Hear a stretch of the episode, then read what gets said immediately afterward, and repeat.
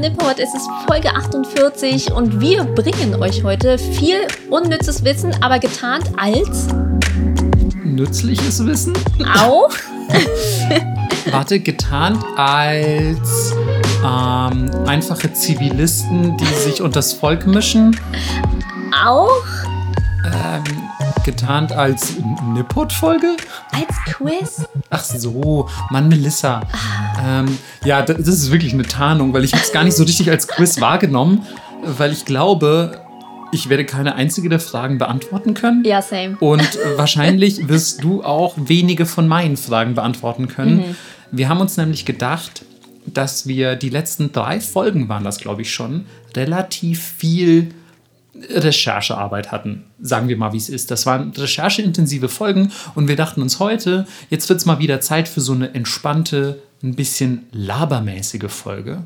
Und was gäbe es da Besseres, als sich ein Trivia-Quiz zu stellen, über Japan natürlich, indem wir ja, gewisse Fakten präsentieren, die es sich über Japan zu wissen lohnt.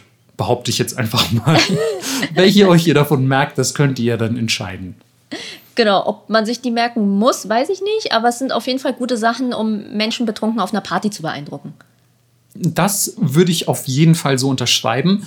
Kann man auch immer einfach mal so einstreuen, um sich selber interessanter zu machen. Wenn ihr jetzt irgendwie merkt, so, oh, ich habe schon wieder irgendwie dieselben fünf Themen breitgetreten, irgendwie in meinem sozialen Kreis, dann kommt doch einfach mal mit einer dieser Fragen um die Ecke und beeindruckt all eure Bekannten und Freunde mit, mit eurem sehr spezifischen Detailwissen zu Japan. so sieht's aus. Bist du bereit? Ähm, ich bin eigentlich, also äh, eigentlich bin ich nie bereit, weil ich auch Angst habe, die Folge ein bisschen zu verkacken. Weil ich bin ja, ich bin ja jemand, der ja Japanologie studiert hat.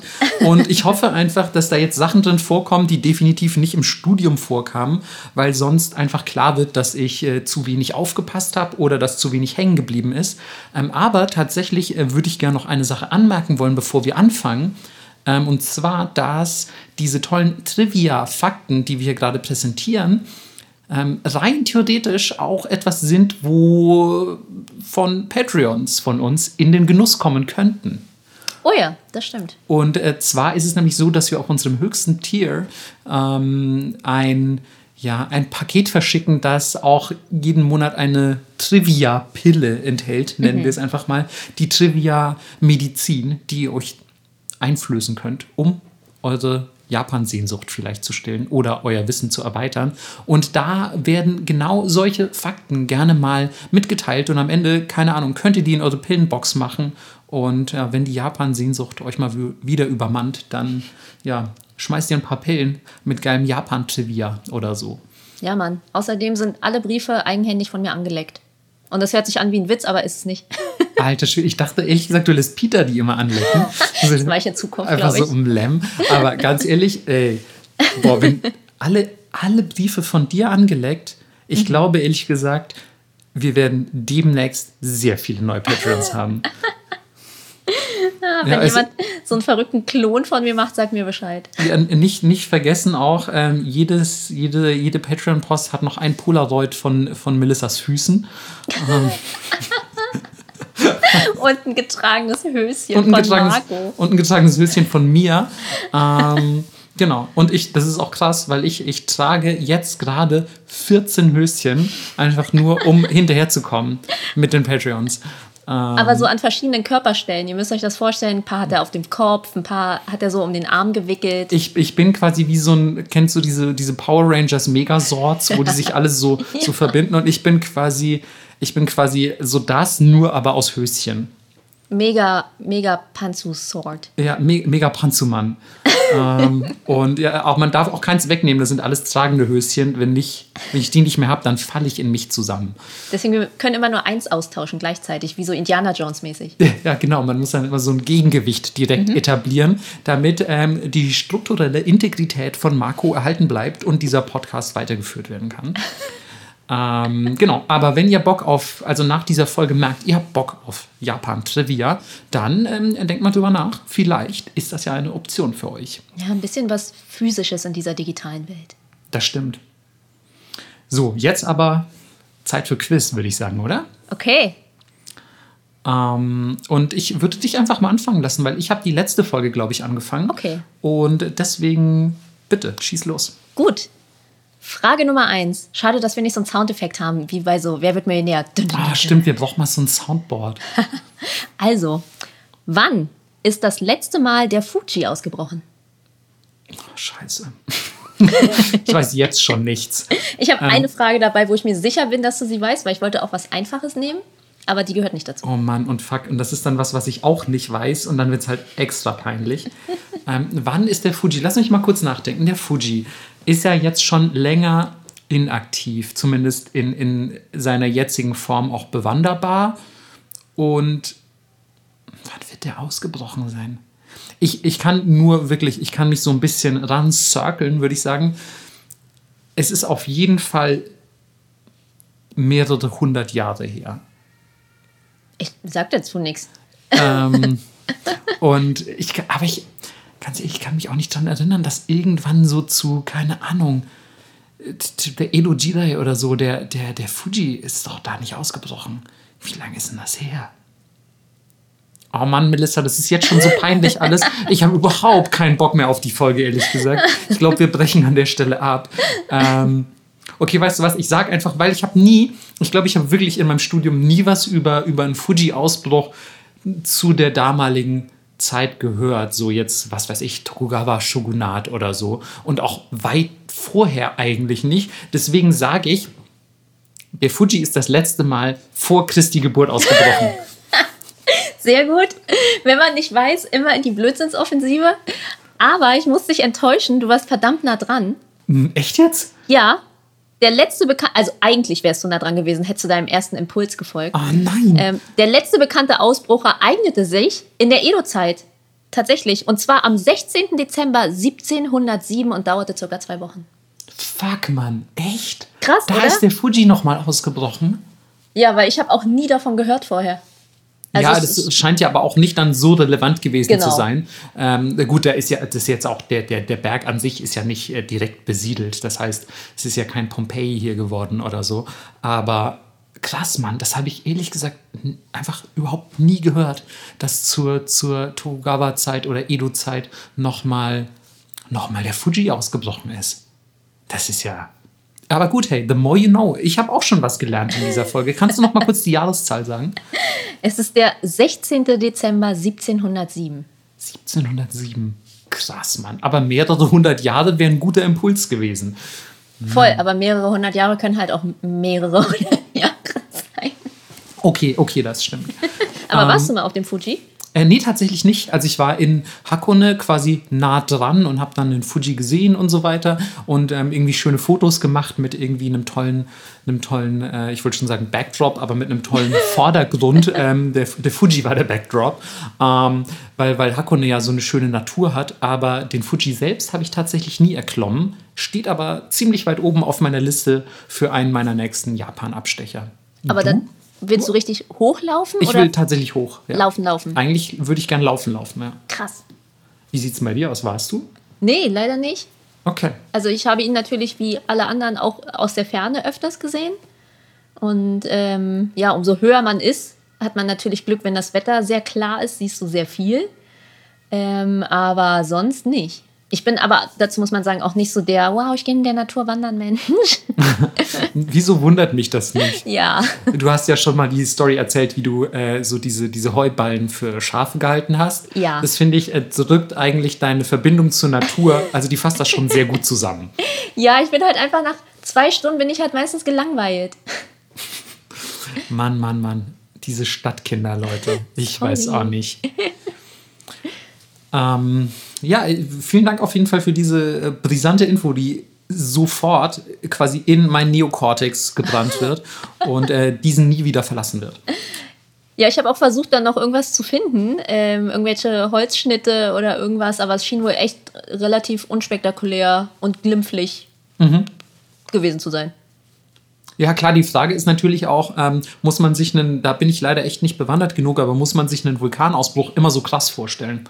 Also war das ein Ausbruch im Sinne von so, wow, jetzt können wir ähm, irgendwie äh, acht Wochen lang keine Flugzeuge mehr benutzen im Großraum Japan. Also ja, zur Tokugawa-Zeit sowieso nicht, aber, ähm, aber die Frage ist dann natürlich so, äh, war das vielleicht einfach nur, da kam oben ein bisschen Lava-Jizz raus und das war's. Ja, ich glaube, es wahrscheinlich, selbst wenn der nur Rauch spuckt, ist das Mhm. schon ein Ausbruch.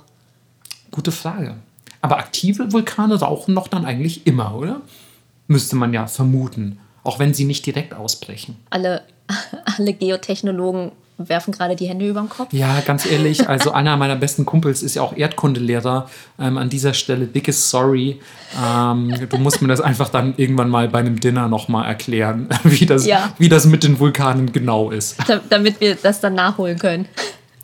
Ja, aber, aber bleiben wir doch direkt im Bereich Erdkunde, wenn man so will. Weil du weißt, dass das mein schwächstes Fach ist. Nee, aber weil es auch einfach eine wichtige, also ja, auch weil ich dich bloßstellen will, genau. Nein, Quatsch. Ähm, aber weil es eine wichtige Info über Japan ist. Deswegen habe ich es als meine Frage 1 aufgeschrieben und ich glaube, sehr viele Leute schätzen diese Zahl ganz falsch ein, die ich gleich von dir wissen möchte. Nämlich, wie viele Inseln gehören insgesamt zu Japan? Es sind sau viele. Man unterschätzt das, weil man denkt, es sind nur so vier oder so, aber es sind drei oder 4.000. Sag mal was Definitives, damit ich sagen kann, wie gut du äh, geschätzt hast. Dann nehme ich die Mitte, 3.500. Okay, also erstmal der Impuls war auf jeden Fall richtig, denn es sind nicht eben nur die Inseln, die ihr namentlich kennt, so diese japanischen Hauptinseln, sondern es sind insgesamt 6852. So also viele? fast 7000 Inseln What? gehören zu Japan.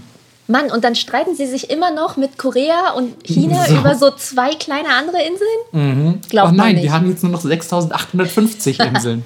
ähm, nein, gut, ganz so einfach kann man es natürlich nicht, nicht herunterbrechen, aber es ist doch eine überraschend große Zahl. Voll. Ja, hätte ich, hätte ich auch tatsächlich jetzt vor meiner Recherche nicht gewusst, wenn ich ganz ehrlich bin. Auch als Japanologe nicht. Ich hätte gewusst, dass es mehrere tausend sind, aber ich hätte die genaue Zahl doch deutlich geringer eingeschätzt. Ich glaube, ich wäre auch im Bereich vielleicht 2.000, 3.000 gelandet.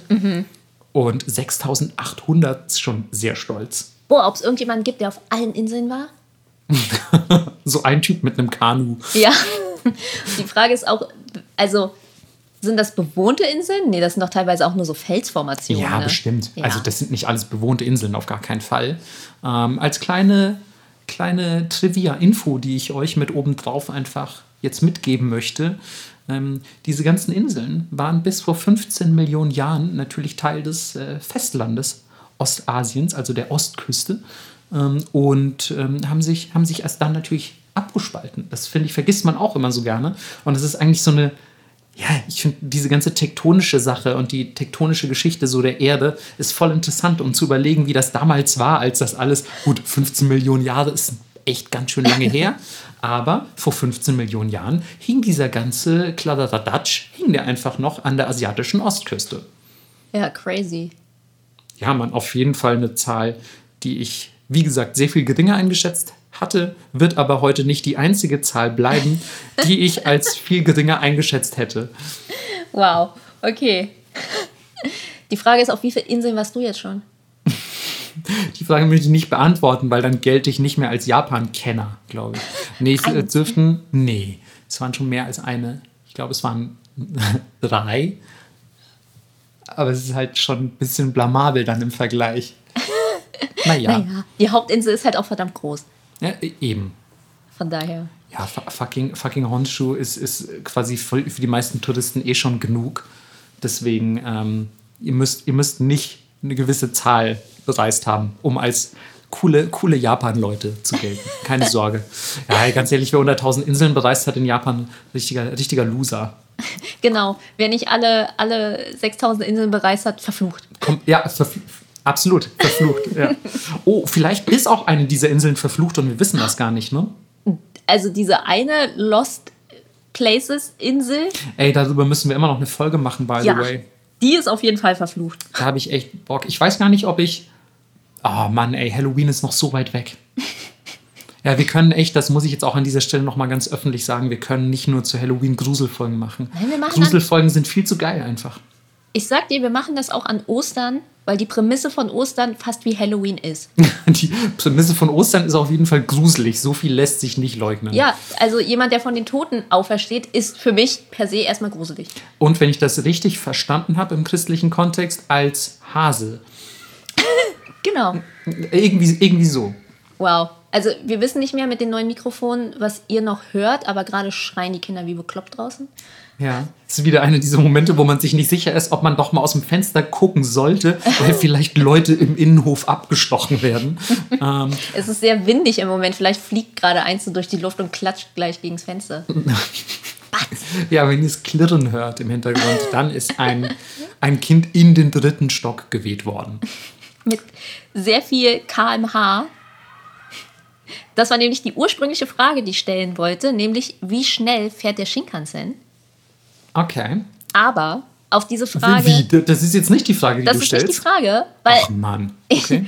dann kurz in diese, in diese ganze Zugwelt eingetaucht bin, die Mhm. auch mega nerdy ist und ich das nicht definitiv mit einer Antwort beantworten konnte. Weil es Das gibt müsst, so, müssten so um die 320 sein oder so. ne? das ist die Durchschnittsgeschwindigkeit, Mhm, aber okay. die können inzwischen bis zu 500 km/h erreichen. What?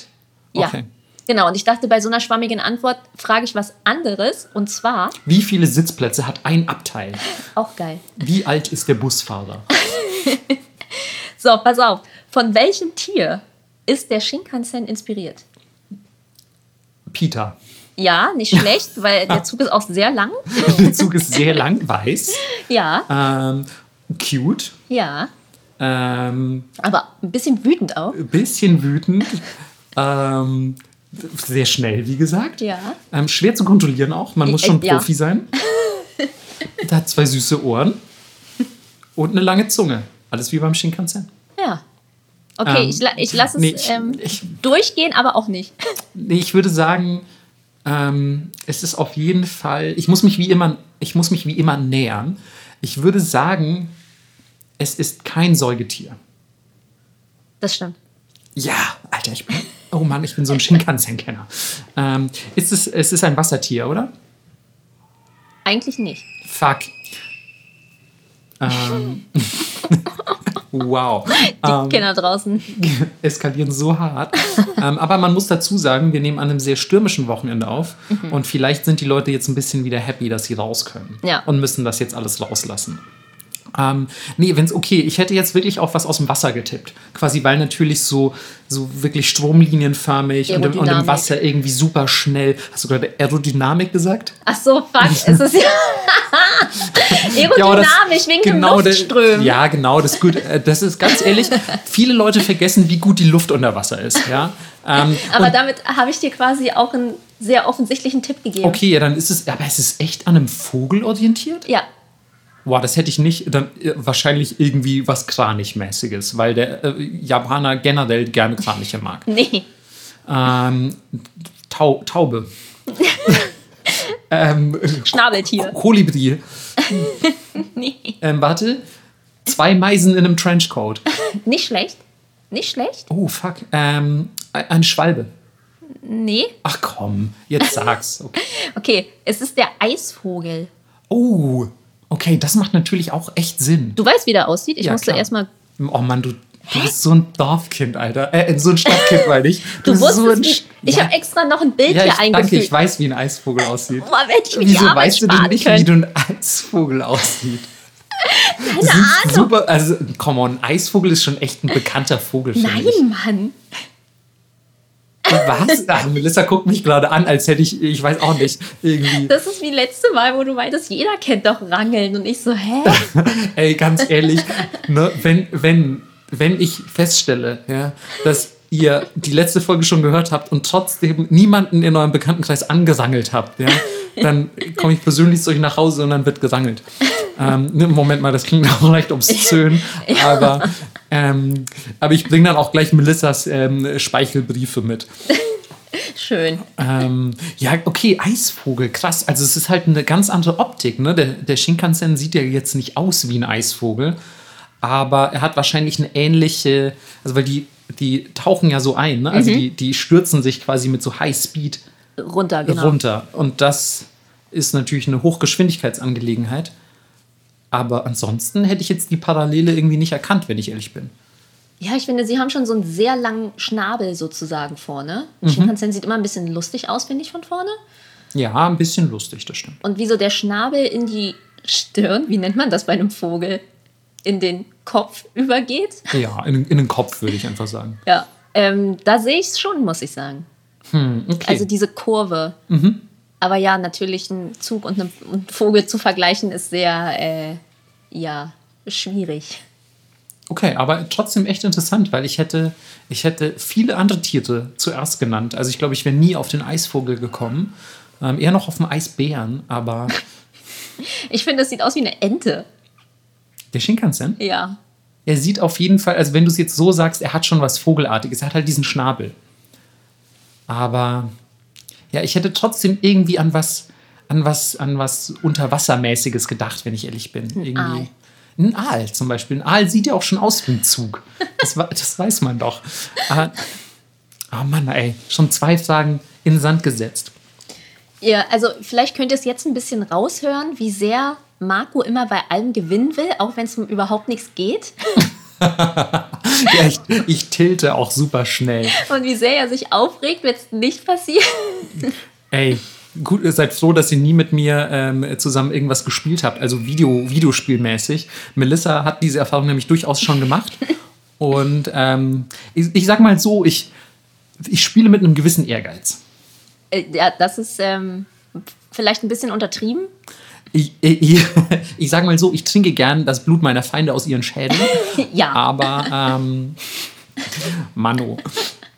Ähm, ich gehe einfach mal ganz galant über, ohne das weiter auszutreten, äh, gehe ich, gehe ich ganz galant über zur nächsten Frage.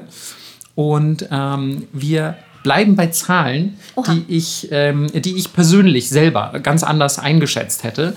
Und zwar, wie viele Paare, wohlgemerkt Paare, Einwegholzstäbchen werden pro Jahr in Japan verwendet? Oh mein Gott. das ist echt schwer. Ja, das ist, es ist auch wirklich, keine Ahnung, man, das könnte alles sein. Einfach. Ja. Wie viel Einwohner hat Japan? Äh, so um die 128 Millionen, würde ich schätzen. Oder 127, je nachdem. Wir haben ja einen demografischen Wandel, der zum Negativen neigt. Also würde ich eher zu 127 tendieren. Ich kann, keine Ahnung, ich, mir fällt das unfassbar schwer, weil ich weiß auch, dass ähm, viele Restaurants und Geschäfte halt auch keine Einwegstäbchen haben. Aber ich weiß auch, wie Japaner mit Müll umgehen.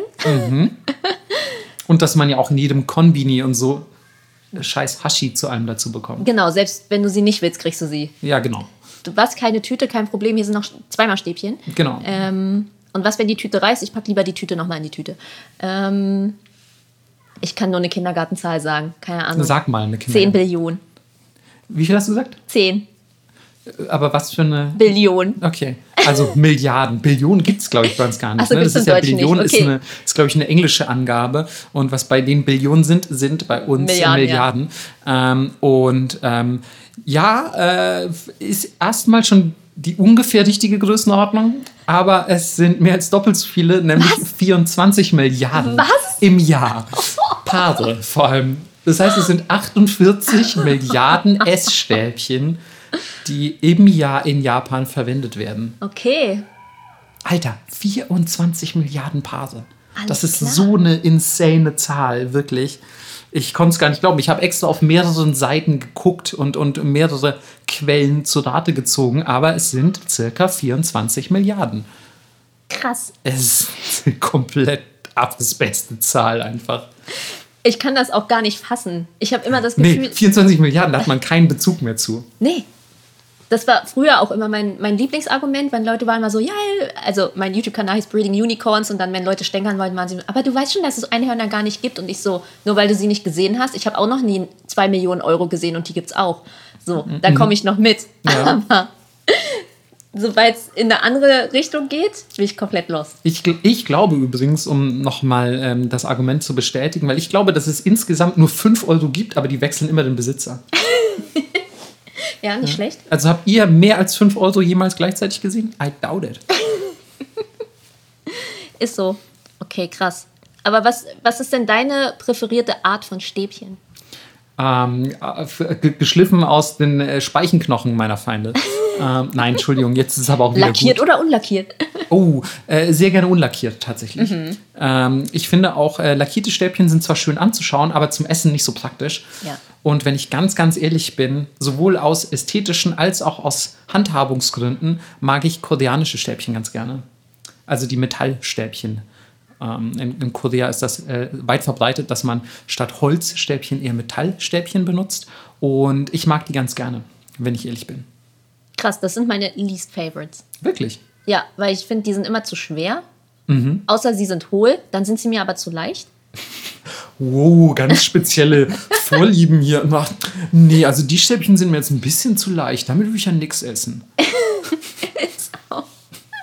Und es gibt dann die, die so flach und eckig sind und nicht rund. Da finde ich, ist das Handling ganz nice. Aber. Okay. insgesamt rutscht das Essen immer so mega von denen runter. Aber es gibt, es gibt welche, die sind unten so, so haben so Rillen quasi. ja, ich weiß. Ähm, das finde ich ganz cool. Also ich mag die ganz gerne. Und die sind halt auch deutlich umweltfreundlicher als Ja. 24 Milliarden Holzstäbchen im Jahr. Und übrigens, nur mal Side Note: diese Einwegstäbchen, die ihr bekommt beim, keine Ahnung, Sushi mitgeliefert oder so, können auch in die Spülmaschine und wieder benutzt werden. Absolut. Also die müsst ihr nicht wegwerfen. Ist es ja auch einfach nur Holz. Ja, genau. Gott, man darf gar nicht dran denken, was da für, für Holz verschwendet wird, Alter. Ja, vor allem für mich sieht das auch nicht aus, als wäre das jetzt gepresstes Holz. Also, weißt du, aus Resten. Hm, Das ist eine gute Frage. Ich weiß leider nicht, wie die hergestellt werden. Ähm, aber es ist auf jeden Fall eine besorgniserregende Zahl, würde ich sagen. Ja. Was sind denn deine Lieblingsstäbchen? Ähm, meine Hände sind ja so klein. Ich esse tatsächlich gerne einfach mit, Mit. Kinderstäbchen. Ach so. Ich esse auch super gern mit den Händen. Ich liebe alles, was ich mit den Händen essen kann. Suppe. Einfach rein. nee, wirklich, ich finde das immer geil, wenn ich irgendwo bin. Ähm, es gibt einen Laden in Berlin, die machen so ein bisschen Fusion Kitchen und die heißen Gobento. Und da kriegst du eine Bento-Box gefüllt mit verschiedenen Sachen und der äh, Chef ist be- Bekannter von mir, super lustig und er sagt auch immer so, ja, ihr müsst einfach das ganze Ding nehmen und reinbeißen und es, äh, schmattert ruhig rum und so und das macht natürlich Spaß. Klar. Äh, genau, also ja, ich mag eigentlich gern diese klassischen, unspektakulären Holzstäbchen, muss ich sagen. Ja, also vom Grip sind sie auf jeden Fall gut. Das muss man, muss man schon sagen. Ja, aber von der Ästhetik verstehe ich natürlich, diese sleeken, dünnen koreanischen Stäbchen sehen halt immer ein bisschen auch aus wie eine Waffe. Wie Ja, so ein man- Shuriken. Ja, man, Meta- Metallstäbchen sind einfach mega cool. Ja. Ich habe letztens auch gesehen, dass eine irgendwie so auf TikTok Ninja-Training macht und ich wusste gar nicht, dass es diese Wurfsterne, kennt man ja, Mhm. aber es gab auch so ganz lange, dünne aus Metall, die Mhm. man zwischen den Fächer gesteckt hat. Und dann, ja, habe ich ihr Wurftraining gesehen und ich war so, boah, das ist ziemlich cool. Ja. Ja, viele Concealed Weapons einfach, ne? also versteckte Waffen. Ja. Ähm, und der Fächer weiß man ja auch eigentlich schon aus vielen popkulturellen ähm, Ablegern, so die mit Ninja und Co. zu tun haben, ähm, dass, dass da immer wieder gerne Klingen versteckt wurden. Aber sehr geil auf jeden Fall. Voll. Dass du eigentlich keinen Klingenfächer hast, Melissa, finde ich ein bisschen, ja, fast besorgniserregend. Okay, aber guess what? Du hast gestern noch angefangen, dir einen Kling Klingenfächer zu schmieden. Äh, nee, aber tatsächlich eine meiner äh, Waffen damals neben den Doppelschwertern war Fächer. Na, natürlich. Das ist auch so lustig, wenn Melissa das sagt. Eine meiner Waffen damals neben den Doppelschwertern war der Fächer. Und nein, Melissa hat nicht, keine Ahnung, Soul Calibur gespielt oder so, sondern Melissa hat einfach äh, Leute schon im zarten Alter von zehn auseinandergesäbelt. Einfach äh, mitten in Berlin auf der Straße mit so Schmetterlingsschwertern. Das stimmt. Oh Mann. Das erklärt ein bisschen auch, warum du heute so bist, wie du bist, glaube ich. Aber deswegen bin ich auch immer so entspannt, weil ich weiß, ach, mit zwei Handgriffen wärst du jetzt einfach tot. Melissa macht auch so, falls ihr mal Kill Bill 2 gesehen habt, diesen, ich weiß leider nicht mehr, wie er heißt, aber diese Attacke, wo ihr verschiedene Punkte am Körper quasi mit so einem leichten Schlag oder Griff berührt und dann explodiert irgendwie das Herz eures Gegners nach, ich glaube, ein paar Minuten Acht oder, Schritten oder so. acht, ah, genau, Schritte, es waren Schritte. Und, ähm, und ja, das, ähm, das kann Melissa tatsächlich, also Vorsicht. Ja, ich erhalte diesen Mythos gerne aufrecht. Nein, ich habe einfach nur viel Kung Fu als Kind gemacht, okay? Ja, ich würde gerne mal wissen eigentlich, wie viel davon heute noch hängen geblieben ist. Ich glaube nicht so viel. Also ich meine, Kung Fu ist ja jetzt auch kein Kraft Mager, ne? Okay. Aber die wichtigste aller Fragen ist, hast du die Schwerter noch? Habe ich die Schwerter noch? Das müsste ich tatsächlich mal nachschauen. Ich habe meinen alten Trainingsanzug noch, meinen Show-Trainingsanzug, den habe ich, weil ich gerade meinen Kleiderschrank ausgeräumt habe, tatsächlich in eine Box gemacht mit Dingen, die ich nicht wegwerfen kann. Ich habe eine Nostalgiebox Genau, gemacht. eine Erinnerungsbox, ja. Genau, weil ich war so, ich kann das nicht weggeben. Nee, ey, das was muss man behalten. Genau, also den habe ich auf jeden Fall noch, aber ähm, meine kleinen Holzschwerter, glaube ich, die waren natürlich, weil ich sehr klein war. Ich war sieben, ähm, waren das keine Klingen. Ähm, ja, ich glaube nicht. Oh. Das wäre so lustig, wenn du einfach anfängst, mich so beim Podcasten mit Holzschwertern zu schlagen, wenn ich mal wieder zu lange rede oder so. So poken Ja, zwischen die Rippen so. Jetzt mal schneller. ja das wäre mit einem echten Schwert vielleicht sogar lustiger, poken. ähm, willst, So. willst, du, willst du weitermachen? Mir ist Ja. nämlich ein bisschen aufgefallen, ähm, ich habe ich hab ja eigentlich schon wieder zu viele Fragen aufgeschrieben. Ähm, ich werde, glaube ich, einfach ein paar rauslassen müssen, ähm, damit sich das bei uns ausgleicht. Okay. Ähm, aber mach mal du weiter. Okay. Gut, dann kommen wir zu einem Thema, was ich sehr gerne mag. Es ist Essen. Geil. Ich habe nämlich, als nächstes dachte ich nämlich auch eine Essensfrage. Oha, okay. Schieß Also, los. Wie viel Reis isst ein Japaner oder Japanerin? Oder alles dazwischen? Durchschnittlich am Tag. Am Tag. In, in Gewichtsangabe oder? Ähm, kannst du machen. Kannst du machen, Marco, wenn du willst, kannst du es machen. Weißt du, musst du selber wissen, ob das gut ist. ähm, okay, warte, es sind. Boah, ist das schwierig. Ich würde sagen. Oh Mann, ich will. Okay, wir, wir reden, ähm, um es kurz zu klassifizieren, wir reden vom gekochten Reis. Ja, Fertig gekochter Reis wiegt natürlich mehr als ja, ne, roher Reis. ja, ja, klar. Ähm, ich sage also vom fertigen Reis. Oh, fuck. 400 Gramm. Super close.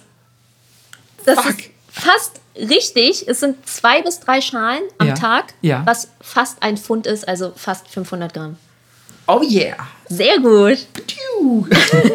Ähm, ich glaube, am Tag ist es auch viel leichter zu schätzen, natürlich, als wenn du jetzt fragst, wie viel Tonnen Reis werden im Jahr in Japan gegessen. Ja. Da, da, sind wieder so Größenordnungen, wo du sagst, so 80 Milliarden Tonnen, keine Ahnung. So. Ja. Ähm, aber ja, das ist, äh, das ist erstaunlich close für meine sonstige Dummheit. Ähm, cool, das freut mich. Aber klar, ich meine, jemand, der viel Reis isst, wird wahrscheinlich so mindestens zweimal am Tag, so gerade auch in Japan, zweimal am Tag essen. Man isst ja jetzt noch andere Sachen dazu und dann dachte ich so vielleicht 200 Gramm pro Sitting. Ja, sehr gut, sehr gut äh, hergelitten. Äh, Danke, Mann. Ich habe auch einfach in meinem Leben schon viel gelitten, deswegen weiß ich sowas. ähm, Ja, und dann habe ich überlegt, boah, wie viel Reis esse ich? Irgendwie. Ich esse auch viel Reis, aber ich glaube, ich esse mehr Brot. ja, man, wir wohnen ja auch in, wir wohnen ja auch in Deutschland ähm, und da ist, glaube ich, das Brot einfach ein bisschen allgegenwärtiger ne, als, da, als der Reis. Ja. Auch wenn ich zugeben muss, dass ich ähm, so, und ich weiß, du sagst das jedes Mal, wenn ich dieses Thema anspreche, aber auch wenn ich zugeben muss, dass ich diese japanischen Zeiten, wo, wo quasi in Tokio in unserer Wohnung einfach ein Reiskocher stand, sehr vermisse. Weil da habe ich natürlich deutlich mehr Reis als Brot dann auch gegessen. Und dann hast du halt einfach irgendwie so, ich mache mir kurz ein paar, weiß ich nicht, Bohnen, pack da ein bisschen Soja und Salz dazu, schmeiß das Ganze noch mit Reis zusammen, vielleicht noch irgendwie Kimchi oder so. Und dann hast du so, du hast so viele random Gerichte mit Reis gemacht immer. Ja. Und das mag ich eigentlich total gerne. Und dann sagt Melissa, Marco, halt deine scheiß Klappe und hol dir einfach endlich mal einen Reiskocher. Ist echt so. Seit drei Jahren geht das, ey. Und ich werde mir auch, ich glaube, ich werde mir auch einen holen, sobald ich umgezogen bin. Aber in, jetzt, in der jetzigen Küche, die ist platztechnisch völlig dicht. Das ist so ein Bullshit. Hätte ich deine Küche, hätte ich mir noch einen zweiten Herd mit reingestellt mit einer Gasflasche daneben, weil noch so viel Platz ist. Wirklich. Weißt du, was in meiner Küche alles steht und die ist halb so groß wie deine? Oh Mann. Noch ein Thermomix, noch ein Vitamix, ein Waffeleisen, eine Zuckerwattemaschine. Ich, Eine Zuckerwattemaschine und ein Riesenrad und ein, und ein Ballwerfstand. wirklich. Ach Mann. So ein Blödsinn. Ja, ey, ich bin, ich bin ein Sohn des Blödsinns, das kann man nicht leugnen. Ja, aber ich glaube auch tatsächlich könnte man hier einfach wie so ein belegtes Brötchen, ähm, jetzt habe ich den Satz blöd angefangen, ist egal, könnte ich anstatt ein belegtes Brötchen ein Onigiri kaufen, würde ich das machen. Voll Mhm. Ey, oft. ey, ganz ehrlich, absolut, Mann. Ich würde so viel lieber Konbini-Food hier kaufen, als den klassischen, ich gehe mal schnell zum Bäcker und hol mir irgendwas, was in Remoulade ersäuft. Ja, voll. So, da habe ich gar keinen Bock drauf eigentlich. Und es gibt lustigerweise bei dem Supermarkt neben, ähm, neben dem Verlag, in dem ich arbeite, gibt es ähm, Onigiri zu kaufen. Und die sind aber schweineteuer. So eins kostet irgendwie 4 Euro oder so. Was? Und in Japan sind es halt so, ja, hier, ein Euro. Und ähm, ja, manchmal denkst du dir dann so, ja, kaufst du dir jetzt irgendwie ein paar Onigiri, nur weil du Onigiri haben willst? Eher nicht bei dem Preis, weil du wirst ja nicht von einem Onigiri satt. Oder ich zumindest nicht. Oder kaufst du dir von dem Geld von fünf Onigiris einfach einen Reiskocher? Das könnte natürlich auch sein, Melissa. Ähm, wir haben ja schon gesagt, dass wir demnächst äh, mal wieder zum Vietnam Center fahren. Vielleicht gibt es da einen schönen mit so irgendwie entweder so Kirschblüten drauf oder ähm, keine Ahnung, vielleicht so einem asiatischen Drachen oder so. Geil, Also- ich würde sofort mit dir tauschen. Wirklich? Meiner ist nämlich so ein grauer japanischer. Oh fuck, ich hätte so gerne so einen. Ich war nämlich, als ich das letzte Mal im Vietnam Center war, um wirklich, ich war so kurz davor, einen Reiskocher zu kaufen und ich habe mir extra die Reiskocher angeguckt und alle hatten irgendwelche dummen Motive drauf. Da waren so Blüten drauf, Drachen, ich glaube Tiger und sonst. Geil. Und ich so, ey Alter, habt ihr nicht einen? Die hatten keinen einzigen, ich schwöre, es gab keinen einzigen Reiskocher ohne Motiv. Ich habe keinen gefunden. Ich weiß nicht, ob alle anderen ausverkauft waren, aber dann bin ich wieder nach Hause gefahren, weil ich mir dachte, so, nee, ich kaufe definitiv keinen Reiskocher mit irgendeinem Motiv drauf. Geil, du bist zu weit weg, als dass ich dir meine Hand geben könnte, aber ich schwöre bei Gott, wenn du so einen kaufst, tauschen wir. Kein Okay, Problem. Geil. Okay, ich bin sowas von am Start. Weil ich benutze auch all diese Funktionen dieses Reiskochers nicht, die der hat. Ah gut, du weißt, dass ich die natürlich auch nicht benutzen werde, aber, aber geil. Hauptsache, er ist einfach äh, total minimalistisch und aussagslos, genauso wie ich und mein Charakter. Ja, er ist komplett grau, aber die Sachen stehen auch auf Japanisch drauf. Oh, geil. Ja. Okay, den, Alter, dann ich kauf die, ich kauf die, Melissa, ich kauf die so eine richtig schön, ja, da ist, keine Ahnung, ein Kaiserpalast ist drauf, ein Tiger, ein Drache und so, die ersten 15 Minuten von Tiger and Dragon sind auch drauf. Ähm, so ist, Holo, so Wackelbildmäßig. das wird super. Ich kauf, ich kauf dir die alle, wenn ich deinen deinen Reiskocher dafür bekomme. Geil. Ähm, ich würde ich würd beim Essen bleiben, Ja. tatsächlich. Ähm, will aber von dir wissen, und zwar will ich mal wieder Größenordnungen haben, die sich auf ein ganzes Jahr beschränken. Wie viele Meeresfrüchte, also Fisch, Krabben und Gedöns, also alles, was aus dem Meer kommt, in Gewicht natürlich, werden pro Jahr in Japan verzehrt? Viel zu viel, das kann ich jetzt schon mal sagen. Also Überfischung ist tatsächlich ein Problem. Das hatten wir auch schon mal in der Walfangfolge angesprochen. Ähm, okay. Lustigerweise habe ich mal irgendwo gelesen, dass Japaner gar nicht mehr so viel Fisch essen wie früher. Es ist äh, wesentlich weniger geworden, aber ich muss ja trotzdem in absurden. Diesmal sind es allerdings nicht, also ich will nicht die Zahl der Fische wissen, ne, sondern es ist das Gewicht. Das Gewicht. Die, Ja, also ja, Ton, Tonnen, wie viele Tonnen? Ja. Hm. Ja, aber es ist halt auch schwer, ne? Da, du fängst natürlich den Fisch und schneidest erstmal die Hälfte weg. Ähm. ah. Ich nehme einfach die Zahl von vorhin, 25 Tonnen. 25 Tonnen? Nein, das ist viel zu viel. Ich sag 10. 10 Tonnen, Melissa? Auch zu viel. Nein, Melissa, ich glaube, du unterschätzt. Ich, ich bin ganz ehrlich und sage, ich glaube, du unterschätzt, wie wenig eine Tonne ist. Das sind 1000 Kilogramm. Das sind nur 1000? Eine Tonne Hä, sind ich dachte, 1000. was. Ach so. Nein, eine Tonne sind 1000 Kilo. Okay, in der ganzen Öffentlichkeit. Melissa, was ist denn los bei dir? Wieso, wieso ich was dachte immer, Tonnen wären 10.000, to be honest. Nee. Okay. Ähm, ja. Okay, nur 1000. Oh Gott, das sind ja dann irgendwie, keine Ahnung, 500 Tonnen oder so. Es sind 17 Millionen Tonnen. ja. Melissa, so 500 Tonnen. Es ist, glaube ich, Tokio am Tag isst 500 Tonnen Fisch. Ähm, ja, oh mein Gott. 17 Millionen Tonnen Meeresfrüchte werden pro Jahr in Japan verzehrt. Und ja, das sind ganz, ganz schön viele Tonnen. Wow. Ja. Okay. eine sehr stolze Zahl. Also muss man sich nicht wundern, dass ähm, Japan äh, doch, doch ein bisschen stark überfischt. Krass. Und ich glaube, ich weiß jetzt nicht, ob es wirklich Platz 1 war, aber ich meine mich zu erinnern, dass es Platz 1 war. Ähm, und zwar in, in Sachen weltweiter Verzehr. Also ich glaube, die Japaner sind auf Platz 1. Ja, das würde mich nicht wundern. Krass. Ja, also da kommt einiges zusammen. Und ich habe später, die werde ich allerdings nicht im Anschluss stellen. Ich äh, werde zwischendrin noch ein paar, wobei man könnte sie auch im Anschluss stellen. Ah, weil sie thematisch gut passen würde. Aber wir werden später nämlich nochmal auf den Fischkonsum in Japan zu sprechen kommen. Oha. Und ähm, zuerst werde ich aber dich äh, fortfahren lassen. Okay. Jetzt kommt die Frage, von der ich mir sicher bin, dass du sie weißt. Nein, oh Gott, ich hoffentlich habe ich, hab ich einfach schon mein, mein Soll gut gemacht bei der wie viel, wie viel Reis pro Tag Frage. Okay. Welche Blume ist das Symbol der japanischen Kaiserfamilie? Oh Gott sei Dank, die Chrysantheme. Ja. Ich hatte, ich hatte Angst, dass das schweres ist. Wobei viele wahrscheinlich auch versucht werden zu sagen Sakura oder so, weil das so ein japanisches Nationalsymbol ist. Aber genau, ja. Man nennt ja den äh, japanischen Kaiserthron auch den Chrysanthementhron. Ja. Was ich sehr charmant finde. ist ein toller, toller Titel. Irgendwie. Voll. Und ich wollte die Frage, weil ich im Anschluss fragen wollte, was wäre deine?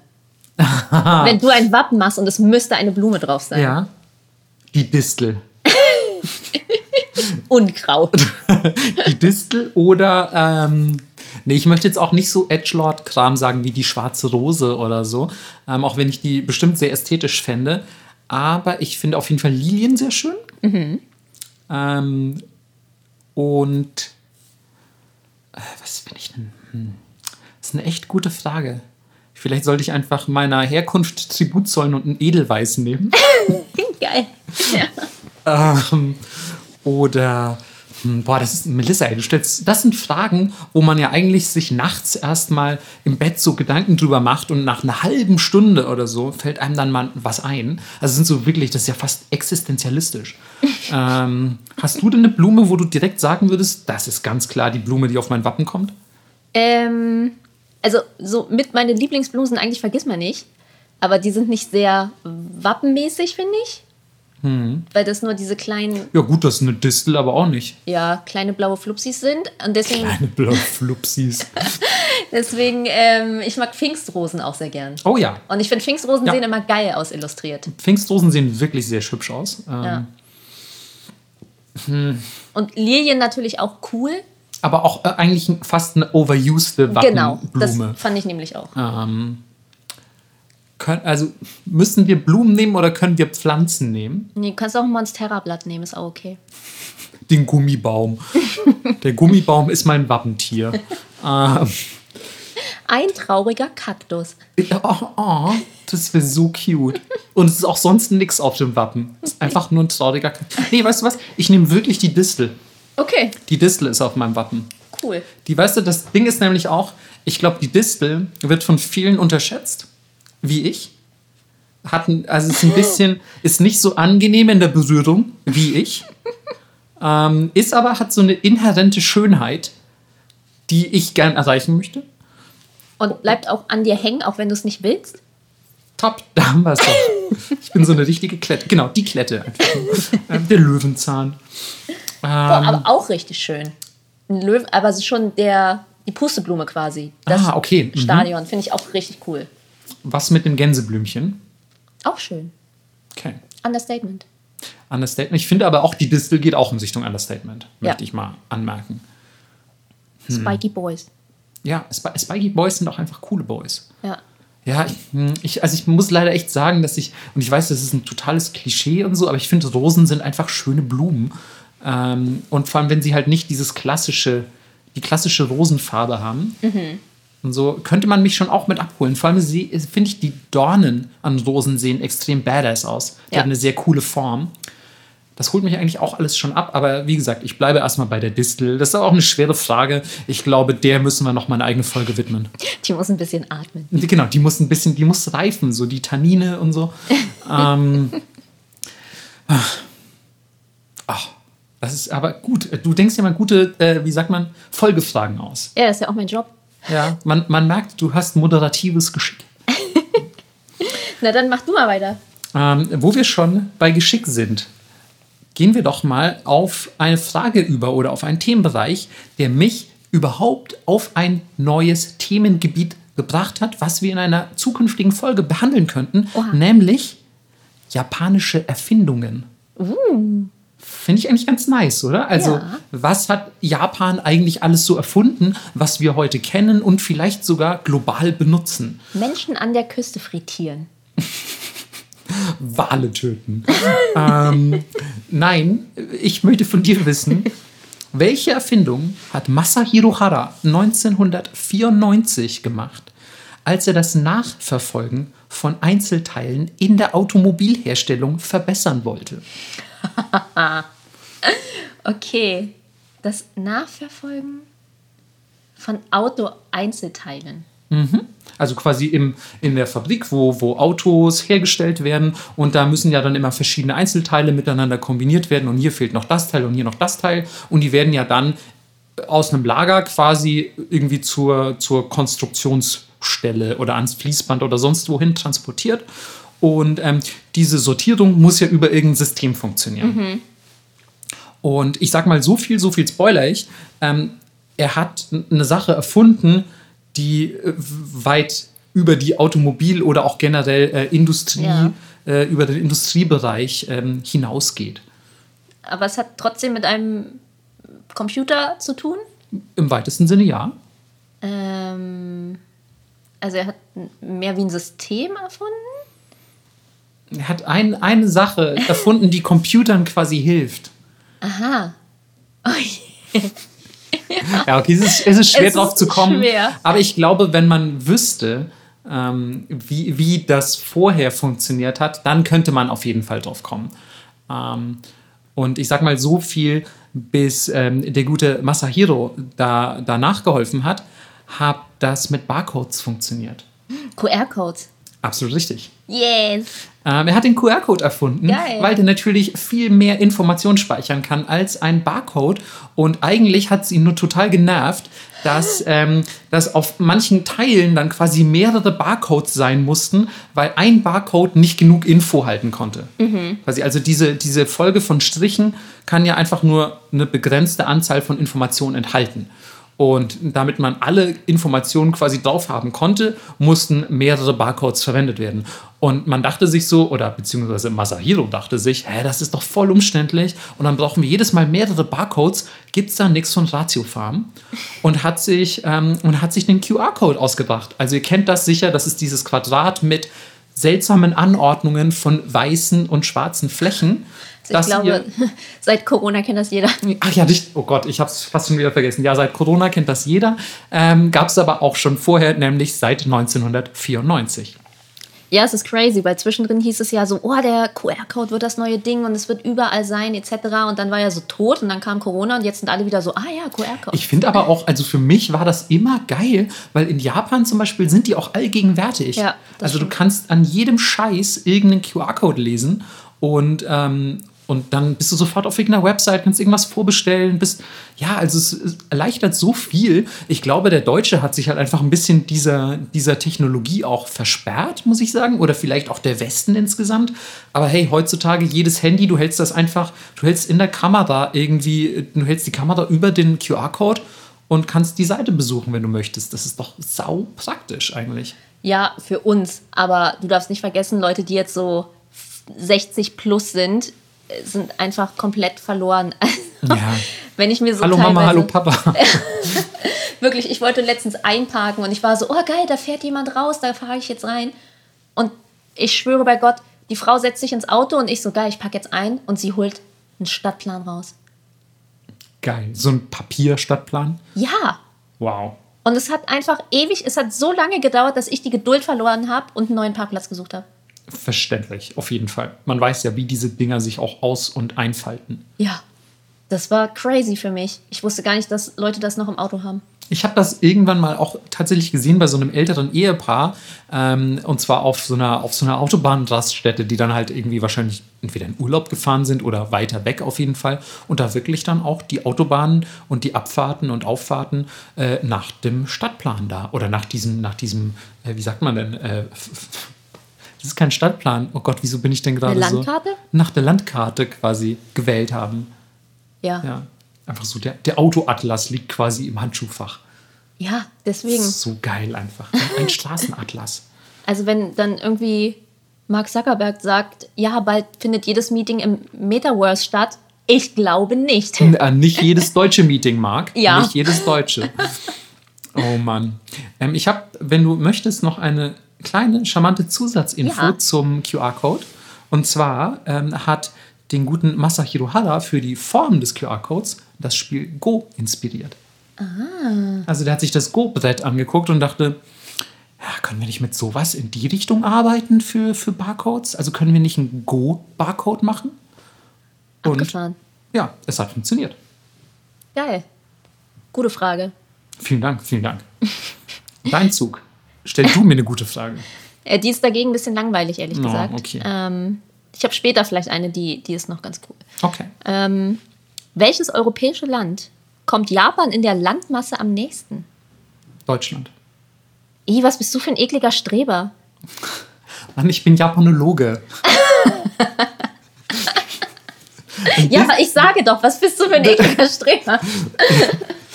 Ein bisschen, ein bisschen was muss ich auch wissen. Ich war überrascht. Nee, ich, äh, ich wusste es tatsächlich einfach schon, es tut mir leid. Aber ich, ich ähm, als ich das erste Mal diese Info äh, aufgeschnappt habe, war ich auf jeden Fall auch überrascht. Ja. Ähm, weil, ja, die Einwohnerzahl ist ja deutlich anders. Ja. Und ja, erklärt natürlich auch ein bisschen, warum in Japan, gerade mit den vielen Bergen, die ja dann rein theoretisch unbewohnbares Territorium darstellen, zumindest unbewohnbar im Sinne von Tokio oder anderen Großstädten, ähm, ähm, ist, es, ist es natürlich irgendwie schon dann auch ein erklärender Faktor dafür, warum in Tokio zum Beispiel so viele Menschen auf so wenig Raum kommen. Ähm, während in Deutschland irgendwie du fährst mit dem ICE, keine Ahnung, durch, durch Deutschland und siehst so, ah ja, es sind überall Felder und Wald und alles ist leer. Voll. Aber mir kam es auch irgendwie viel kleiner vor. Ich weiß. Warte, Japan kam dir kleiner nein, vor nein, als nein. Deutschland? Deutschland. Ach so, ja. Gefühlt. Mhm. Also, und auch wenn man, ich weiß, Landkarten sind nicht maßstabsgetreu, aber es sah einfach so viel kleiner aus, keine Ahnung. Ja, das Ding ist auch, dass Japan ja so länglich ist und in sehr vielen unterschiedlichen Klimazonen liegt. Ja. Das heißt, Japan ähm, kannst du quasi von Süden nach Norden bereisen und hast eigentlich alles vom tropischen Okinawa bis zum irgendwie Skifahren oben, oben ganz am Ende, wo du schon fast in Irkutsk stehst, ähm, bis- bist du dann irgendwie ähm, bist du dann irgendwie in Hokkaido und, und kannst da irgendwie, weiß ich nicht, Schneemänner bauen. Also es ist wirklich alles drin in diesem Land an, an Klimazonen gefühlt. Wenn in Deutschland ist halt alles sehr, sehr mi- milde für, sage ich mal, globale Verhältnisse. Ja, voll. Ja. Na gut. Es, es tut mir leid, es tut mir leid. ich werde schwierigere Fragen nächstes Mal nehmen. Okay, ich hätte, äh, soll, ich, soll ich mal eine Klasse stellen? Ja. Ähm, wann war die Meiji-Restauration? So, next. Ja, das sagst du nur, weil du es nicht mehr weißt. Doch. Ähm, okay, okay, okay. Und ich kann bald auch einfach auf mein Bein gucken oder wo auch immer ich das hintätowiere. Okay. Ja, Mann, das ist, ähm, ich finde auch, das ist eine Frage, die sollte einfach jede Folge mindestens einmal gestellt werden, damit man es nicht vergisst.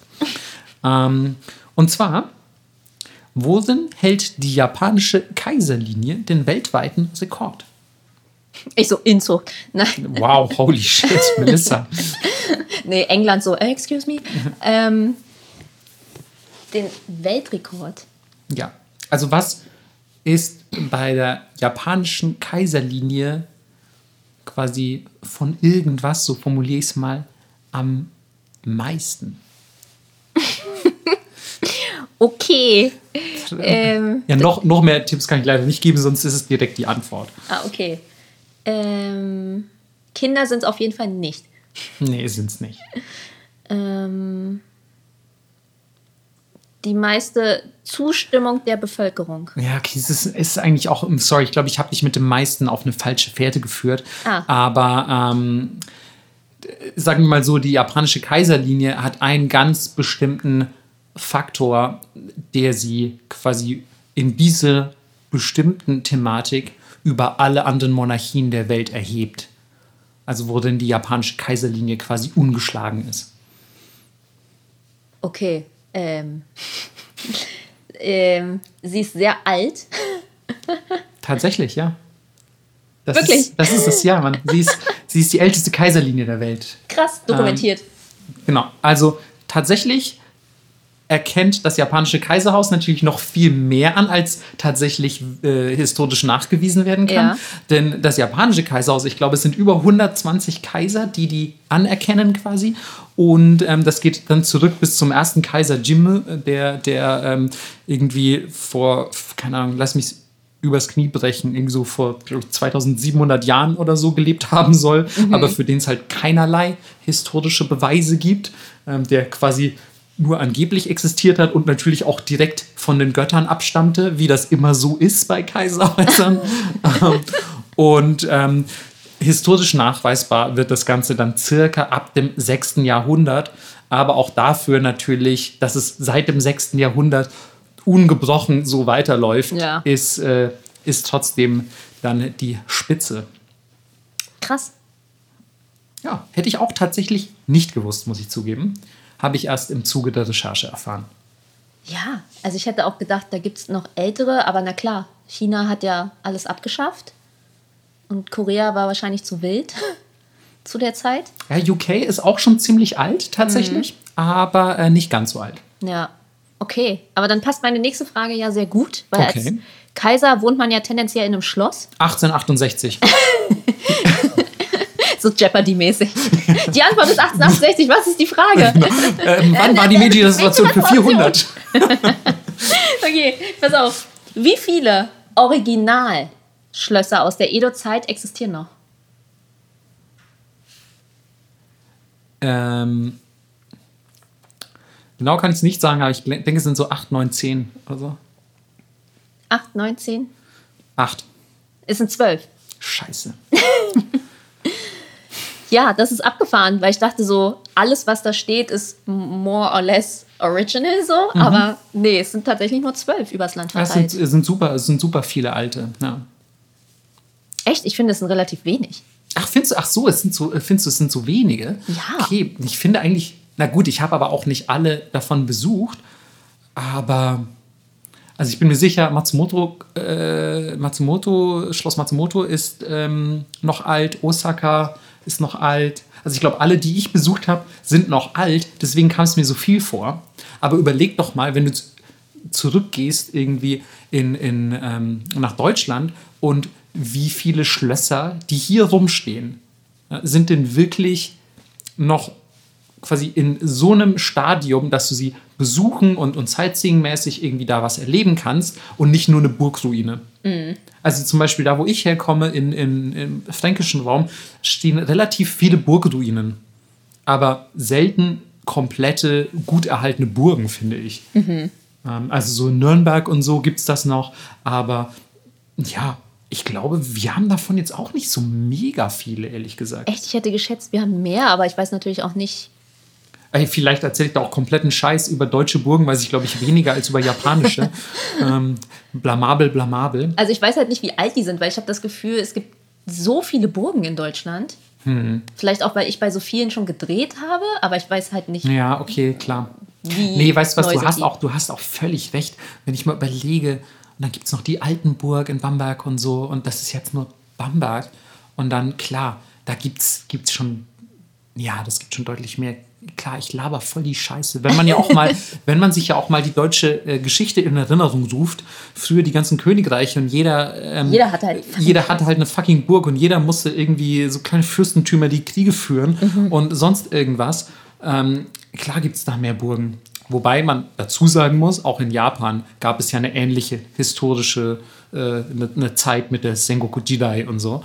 Ähm, und sind wohl aber viele davon einfach entweder platt gemacht worden oder abgebrannt. Man weiß es nicht, ne? Ja.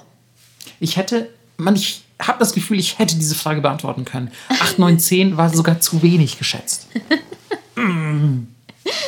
Der, der Tilt, ich sehe ihn kommen. Ja, Mann, das ist so, wo du sagst, ach komm, das war doch, ich habe doch gedrückt. Ich habe doch, Mann, ich, Lag, es war Lag. ja, das war, ey, ganz ehrlich, das war so, der cheatet, der cheatet, ganz klar cheatet der. Ja, aber ich werde mir auf jeden Fall merken, ich muss mehr absurde Fragen raussuchen, so wie du. Und nicht so länderspezifische. Naja, so viel habe ich jetzt auch nicht gewusst, finde ich. Okay, sag an. Okay, ähm, lass mich mal kurz überlegen, wie wäre es denn mit der Meiji? Nein, okay. ähm, ich habe, also ich habe schon noch ein paar Skurrile für dich eigentlich. Ähm, hm, bleiben wir vielleicht im historischen Kontext, ne? Könnte man mal sagen. Ja. Und zwar, welche wahrscheinlich schon seit dem 13. Jahrhundert existierende Tradition sorgt dafür, dass Japan eine der höchsten Adoptionsraten weltweit hat? Oha. Höchste Adoptionsrate weltweit. Eine der höchsten. Ja, krass. Hätte ich auch nicht gedacht, aber ich dachte, ich, ich dachte, ich recherchiere skurrile Fakten, um Melissa äh, Ja. quasi das Staunen ins Gesicht zu treiben. Ähm, keine Ahnung, sowas wie ein fremdes Kind aufnehmen bringt großes Glück oder es vertreibt Yokai oder so. Wer nicht adoptiert, ist verflucht. genau. Ein, ein klassischer japanischer Fluch.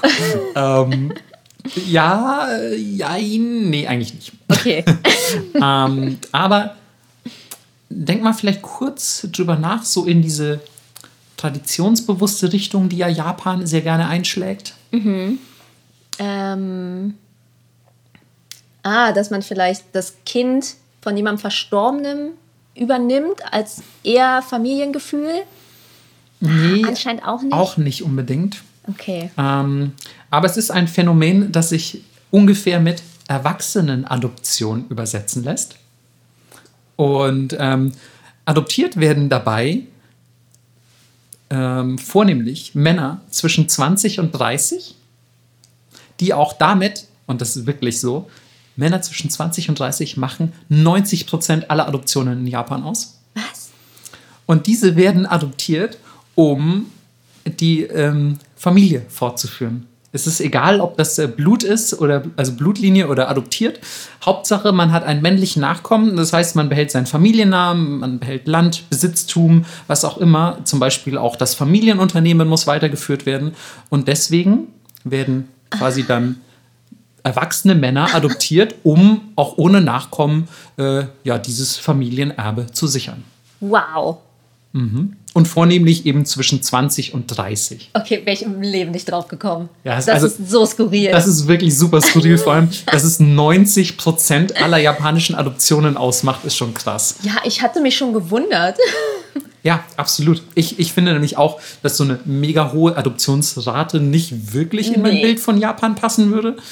Aber auch hier muss ich tatsächlich zugeben, dass ich erst im Zuge der Recherche auf dieses Thema gestoßen bin und es auch super interessant fand, dass halt wirklich so rein aus legalen Gründen quasi, also aus, aus gesetzlicher Perspektive adoptiert wird und dann sagt so, ah ja, jetzt ist der Teil der Familie, jetzt geht das Familienunternehmen weiter ohne, ohne Nachkommen und als wäre nichts gewesen und fertig. Ey, aber das erklärt vielleicht auch, warum es so unfassbar viele alte Familienunternehmen in Japan gibt. Die sind das ja dann gar nicht.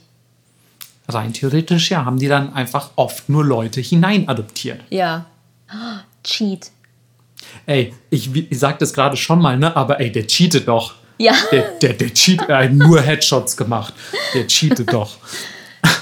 Geil. Mir wäre das sowas von egal, wenn mein Name ausstirbt. Ich meine, ich habe den häufigsten Nachnamen der Welt, muss man dazu sagen, aber, True. aber trotzdem. Ja, es ist halt auch alles sehr temporär, ne? Ja. Ähm, also, äh, keine Ahnung, weißt du, äh, selbst wenn ich jetzt den Familiennamen sichere, irgendjemand anders wird das schon in den Sand setzen, keine Sorge. Und äh, spätestens dann, stell dir vor, du schaffst es sogar bis ans Weltende, ja, dann geht dieser Planet halt den Bach runter und fertig. Und wer kauft sich dann was davon, dass du den Familiennamen bis zum Ende der Welt getragen hast? Niemand. Ja, ich finde auch, wir sollten einfach langsam in das Zeitalter eintreten, in dem man sich seinen kompletten Namen aussuchen kann. Finde ich auch gut. Ich gehe zum Bürgeramt, leg 200 Euro hin und sag, ab jetzt heiße ich, keine Ahnung, keine fancy- Ahnung, geiler Name. Fancy Cupcake Divine. Keine Ahnung, Fancy, Cup Fancy Cupcake Divine. Richtig gut. Ich glaube, ich würde nehmen Marco Vlatz. Aber auch witzig, dass du deinen Vornamen behältst. Ja, Mrako Vlatz dann. ja. Ein bisschen mal was Neues ab und zu. Ja. Oh, also, Vernichter 3000 finde ich auch immer gut. Oh ja. Ich finde auch, wenn du dir, also du solltest deine Kinder nicht irgendwie nennen dürfen, das finde ich schon richtig. Mhm. Aber ich finde, als erwachsener, zurechnungsfähiger Mensch solltest du dir jeden Namen geben können. Ja, ab, genau, ab 18 ist Free Game quasi. Genau. Ja, finde ich auch nicht schlecht. Fände ich ziemlich lustig. Stell mal eine geile Frage, Melissa. Okay. Oder eine lustige. Ähm, okay, dann nehme ich auch eine geschichtliche. Ähm, was bot die älteste Firma der Welt für eine Dienstleistung an? Die älteste Firma, ja, was kann das schon sein? Die älteste Firma, die älteste Firma hm, NFTs? Bitcoin? Close? ähm, nee, ich, ähm, ich bin mir ziemlich sicher, dass ich das auch schon gehört habe. Äh, das müsste ein Bauunternehmen gewesen sein. Das stimmt. Das tut mir leid. Aufstreber. Ähm, nee, ich, also ich, ja, ich meine mich zu erinnern. Ne? Es ist Ja. Es ist ein Und- Bauunternehmen. Genau, und ist es aber auch nicht so, dass Japan, also dass, dass das nicht nur die älteste Firma Japans ist, sondern eine der ältesten der Welt? Genau, es ist die älteste Firma der Welt. Ja. Aber lustigerweise, sie sagen, es ist eine japanische Firma, aber ähm, sie ist von einem Immigranten aus Korea Ach, gegründet da haben wir worden. es ja schon wieder. Genau. Kongo Gumi war im Geschäft für 1400 Jahre. Wow. War, muss man sagen. Mhm. Ähm, 2006 sind sie leider, ähm, ja, sowas wie bankrott gegangen und äh, wurden aufgekauft. Bankrott. du meinst bankrott? äh, ja, sorry. Ich war so bankrupt. Nee, das ist das englische Wort. Moment, wie ist das Deutsch? Hier, ich habe einfach den kenn Text auf Englisch krass. kopiert. Die Leute meinten ja auch schon, dass wir sehr viele Anglizismen verwenden, aber Ja. das ist nun mal, das ist der Zeitgeist, Leute. Ja, sie haben äh, buddhistische Tempel gebaut. Ja, geil. Das passt ja auch. Also es macht komplett Sinn. Mhm. Überhaupt gebaut, also musste schon immer werden. Und was, was soll man sonst großartig für ein Unternehmen sein? Ist so. Ist so. Also ich war so, okay, natürlich Bordell, aber Ach so, ja. Das älteste Geschäft der Welt, ne? Mhm. Ähm, boah, ich hätte. Was, was passt jetzt von meinen restlichen Fragen da thematisch schön rein? Wir sind ja eigentlich schon noch ein bisschen im geschichtlichen Bereich. Ja. Ich hätte was aus der jüngeren Vergangenheit. Ähm, es ist nämlich gerade mal 20 Jahre her. Und zwar geht es um einen Roman namens Deep Love und geschrieben von einem Japaner namens Yoshi. Also das ist sein Künstlername, so nennt er sich. Erschienen im Dezember 2002. Und ähm, in diesem Roman macht etwas ganz besonders. Was ist das wohl? Es war das erste Mal, dass ein Roman sich dadurch auszeichnete. Ein quasi weltweites First. das erste E-Book. Du gehst auf jeden Fall in eine gute Richtung. Äh, der Autor ist kein Mensch. Oh, das wäre auch geil. Nee, Eine ist KI? tatsächlich ein Mensch. Okay. Aber ähm, E-Book, bleib mal, bleib mal in, diese, in diese digitale Richtung. Okay, es ist ein Buch. Ich glaube, du könntest es auch schon mal gehört haben. Vielleicht haben wir es sogar schon mal erwähnt, dass es in Japan ganz bestimmte Romane gibt, die ja, sich in, in ihrer Entstehung durch einen besonderen Faktor auszeichnen. So eine Graphic Novel, sie sind besonders simpel. Nee, Du meinst, also Light Novel meinst äh, du? Light Novel, Ja. sorry, ja. Ähm, ich habe keine Ahnung, ich gebe auf. Es war der erste Roman, der komplett auf einem Handy geschrieben wurde. Oha, Ähm, auf einem Blackberry? Tatsächlich ähm, kann es gut sein, dass es ein Blackberry war. Ich weiß es nicht. Ähm, aber äh, ich habe gehört, dass zur damaligen Zeit, ähm, gerade unter jungen Japanern und Japanerinnen, also auch schon unter Schülern, ähm, äh, Blackberries sehr, sehr beliebt waren. Und es könnte durchaus sein, dass darauf äh, dieser Roman geschrieben wurde. Tatsache ist auf jeden Fall, es war der erste Roman, der komplett am Handy entstanden ist, Deep Love. Und super erfolgreich hat insgesamt dann in der Printfassung 2,5 Millionen Exemplare verkauft wurde verfilmt, hat eine Realserie bekommen und mehrere Manga. Krass. Also richtig krass. Und ich glaube, ähm, es gab dann auch noch drei weitere Fortsetzungen von Deep Love. Das heißt, es ist insgesamt eine vierbändige Serie. Und noch ein kleiner Zusatzhinweis äh, für ja, Handyromane in Japan, sage ich einfach mal. Denn viele von euch haben ja vielleicht schon mal ein japanisches Buch gesehen und das sieht immer ganz speziell aus, denn die Buchstaben sind erstmal liest man von rechts nach links und die Buchstaben sind von oben nach unten angeordnet, nicht von links nach rechts, wie bei uns. Wir lesen ja quasi einfach in Zeilen. Der Japaner liest zwar auch in Zeilen, aber die gehen eben von oben nach unten, nicht horizontal. Nur beim Handyroman ist es anders, denn dort werden die Zeilen ebenfalls horizontal bedruckt. Das heißt, man kann direkt, wenn man das Buch aufschlägt, sehen, ob das ein Handyroman ist. Das ist quasi ein Merkmal des Genres, ähm, dass quasi Handyromane, weil das am Handy dann ja auch so geschrieben wird, also wer schon mal von euch ein japanisches Handy hatte, der weiß, dass quasi unsere Art des Schreibens, quasi also unsere Abfolge der Buchstaben verwendet wird. Das heißt, es geht von links nach rechts und von oben nach unten. Und ähm, das wird dann eben auch in der gedruckten Fassung dieser Bücher übernommen. Geil. Ey, wie ich immer sage, es hängt an dir selber, nicht an deinen Werkzeugen. Absolut, Mann. Man kann auch mit einem Ikea-Bleistift ein Meisterwerk malen. Ist so. Geil, ich habe davon noch nie gehört, Handyromane. Hast du mal einen gesehen? Nee, tatsächlich nicht. Also ich habe schon mal gehört, dass es tatsächlich Romane in Japan gibt, die komplett am Handy geschrieben wurden. Ähm, aber gerade auch zu dieser Zeit, ne, das waren ja jetzt keine iPhones oder, oder sonst ja. was, wie wir sie heute haben, sondern, und mich nervt es schon teilweise, Notizen am Handy zu machen, weil ich die Tastatur so nervig finde. Echt? Ähm, ja, ich, also ich tippe halt viel lieber an einem echten Keyboard. So. Hm. Aber ja, keine Ahnung. Echte Kudos auf jeden Fall an Yoshi, der sich komplett durch einen ganzen Roman auf einem Handy 2002 gekämpft hat. Voll. Okay. Ähm, so, das ist, glaube ich, meine Lieblingsfrage heute. Okay. Wann wurde das nächtliche Tanzverbot in Japan aufgehoben? Ah, das, äh, ey, ich hätte schwören können, dass ich das auch in meiner in meiner Liste habe, aber habe es nicht mehr gefunden in meiner Fragenliste, ähm, weil wir ja schon mal in einer Folge über dieses Tanzverbot gesprochen haben und ich glaube, es wurde erst 2015 aufgehoben. Ja, ja. erst 2015. Das weiß ich noch, weil du hast mir, warst du nicht so ungläubig reagiert, als ich in irgendeiner Folge erzählt habe, dass ähm, ich während meines Studiums 2012 in Kyoto, ähm, dass es da noch in Clubs Tanzverbot gab. Ja. Also ich habe dieses Tanzverbot noch live miterlebt. So witzig. Ähm, ja, aber äh, ab 2015 konnte man sich für eine Lizenz anmelden als mhm. Club, dass man quasi 24 Stunden öffnen dürfte, wenn das Licht heller als 10 Lux ist. Also das ist ungefähr so Dämmerlicht. Mhm. Finde ich so lustig.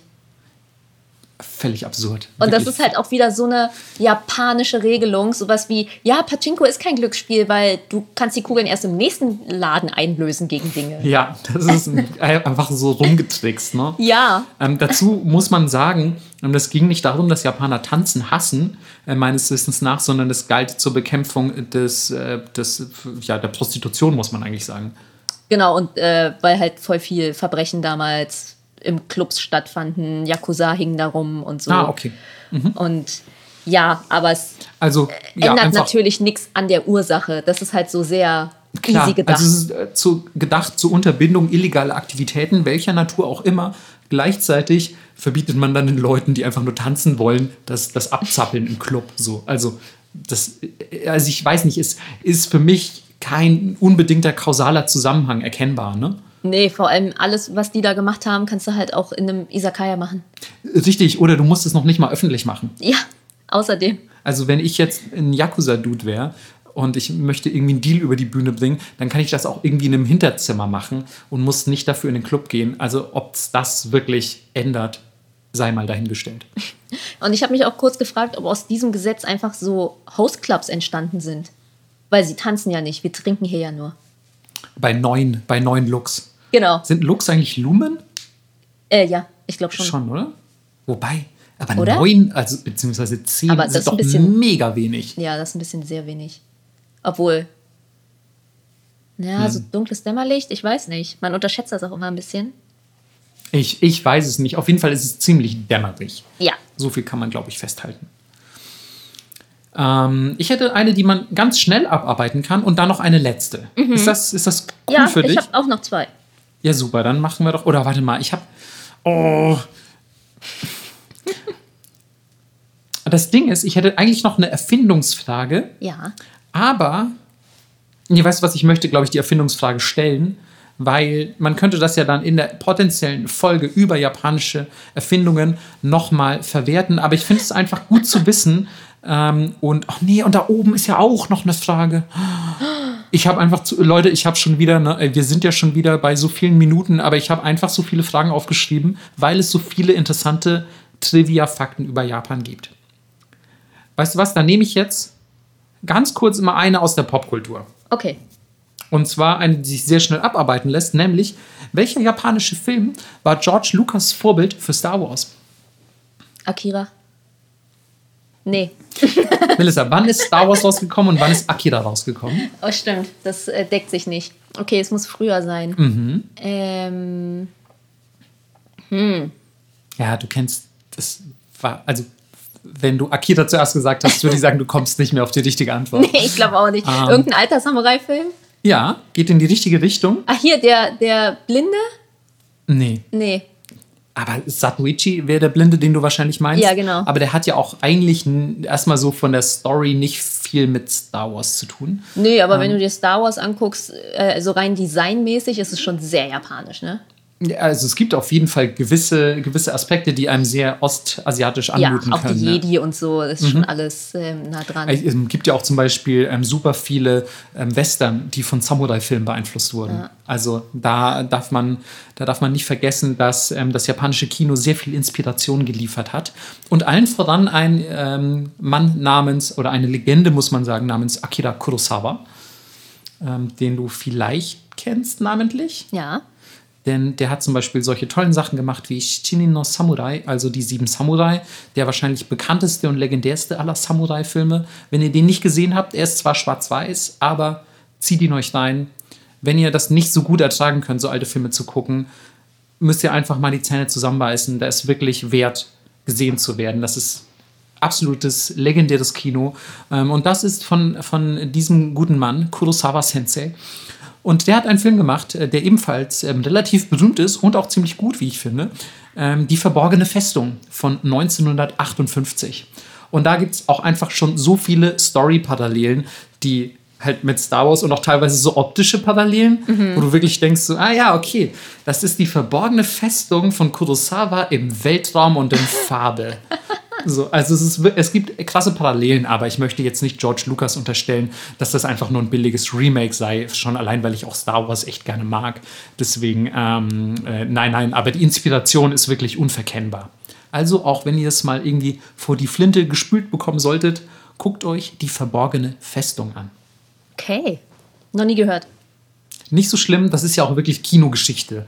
Äh, Also ich glaube, heutzutage interessieren sich jetzt die wenigsten Leute für Filme von 58. Ja, Ja. muss man schon drinstecken, sage ich mal. Genau, Gibt aber man, viel gute Sachen. Muss man, muss man ein bisschen cineastisch interessiert sein. Aber ich glaube, wenn man das ist, dann kann man echt viel geilen Shit in Japan entdecken. Okay.